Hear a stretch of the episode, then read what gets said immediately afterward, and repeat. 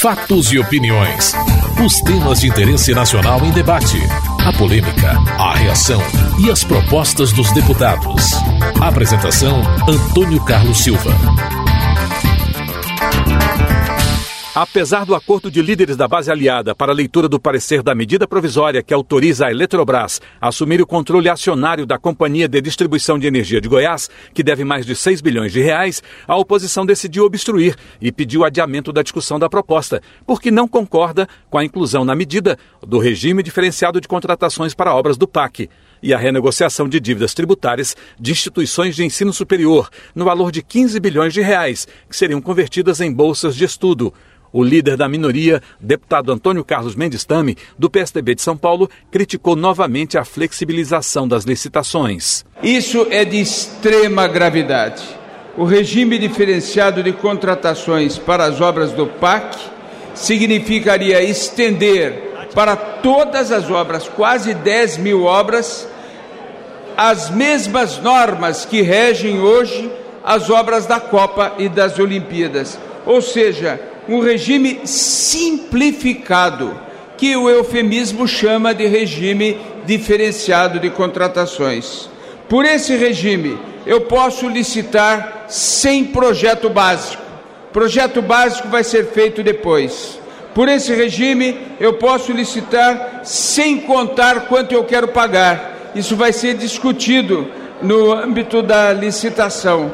Portanto, é um regime extremamente vulnerável a maracutaias, a benefícios espúrios aos acólitos daqueles agentes que ocupam cargos públicos. O deputado Bom Gás do PT do Rio Grande do Sul rebateu as críticas. Nós queremos que os estados sejam realizados com toda a transparência, com todo o controle, porque aqui se trata de recursos públicos que estão postos, com todo o mecanismo de controle da gestão da aplicação desses recursos é que nós votamos aqui, foi aprovado o RDC para a Copa, para os estádios, para poderem se realizar com economicidade, dentro dos princípios constitucionais, com transparência, com controle e com eficiência. O Brasil, por governos passados, inclusive quando os tucanos estavam no governo, não criou infraestrutura ferroviária, rodoviária, portuária, aeroportuária,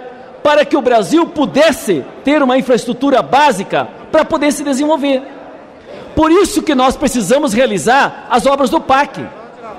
E essa solicitação da medida da RDC, do regime diferenciado de contratações, para as ações do PAC e para as atividades de educação, de ampliação de universidades, de ampliação de hospitais, de redes de creche, nós estamos falando é da saúde, da educação do povo brasileiro. Para o deputado Marcelo Castro do PMDB do Piauí, as mudanças são de interesse da sociedade. O que traz de novo, essencialmente, essa questão do desses recursos das universidades que devem à União, e a União está abrindo mão desses recursos para poder beneficiar a sociedade aumentando o número de vagas das universidades. Então, nós entendemos ser importantíssimo que a gente possa votar essa medida provisória, embora saibamos que dentro dela tem o regime de contratação diferenciado, que é uma questão polêmica, mas os partidos que são contrários poderiam resolver essa questão simplesmente destacando essa parte da medida provisória e todas as outras partes da medida são de interesse da sociedade. O deputado Domingo Sávio do PSDB de Minas Gerais levanta suspeitas sobre a inclusão do regime diferenciado das licitações na medida provisória. O governo pega uma medida provisória de três artigos, três artigos, passa para 38 artigos que ainda não foi lido, inclui a questão das universidades, mas inclui também autorização para um regime, uma coisa altamente suspeita para o interesse público, de dizer: agora a obra do PAC vai ser em regime especial de contratação também. A Lei 8666 deixa de valer para elas. O Brasil inteiro tem que se pasmar diante disso. O Congresso diz amém a tudo. Chega em fração de minutos, a gente diz: rasga a lei das licitações públicas para as obras do PAC. Autoriza a contratação especial. E por quê? Porque nós vamos salvar as universidades. As universidades não querem isso. As universidades não querem que, sob o pretexto de que é para salvá-las, a gente destrua a transparência na gestão pública. Esperidião Amin do PP de Santa Catarina defendeu a discussão imediata da medida antes que haja mais mudanças. Uma medida provisória prolífera vai fazer filhote assim na casa do coelho. Não, coelho, que é prolífero, o animal. Se nós não lermos isto hoje, vocês imaginaram quantos artigos mais podem aparecer até semana que vem? É melhor ler hoje, é prudente, é produtivo, até porque, senhora presidente, esta é uma das três últimas irmãs, senhores líderes. Depois dessas três, vai entrar no rito novo. As medidas provisórias terão comissão especial. Portanto, é quase o baile da ilha fiscal. Vai terminar vai acabar. Só uma observação. Ele pode ler hoje, o regimento nosso é tão frágil em medida provisória, que na próxima sessão ele pode vir com outro relatório. Não, mas, Isso mas... é o fim da democracia. Mas, não. dá licença, eu estou propondo um acordo político. Acordo Ordem. político. Está lá o líder do PT, meu amigo Décio Lima. Eu estou propondo um acordo para que se leia Lido o texto, nós já ficamos sabendo que são só 38 artigos. O deputado Luiz Noé, do PSB do Rio Grande do Sul, citou outro benefício previsto na medida. A proposta de endividamento das universidades são 17 bilhões 384 mil reais. Isso daria 522 mil bolsas de ensino do Brasil. São 522 mil oportunidades para estudar. Se nós observarmos o ProUni, o ProUni está oferecendo 195 mil bolsas.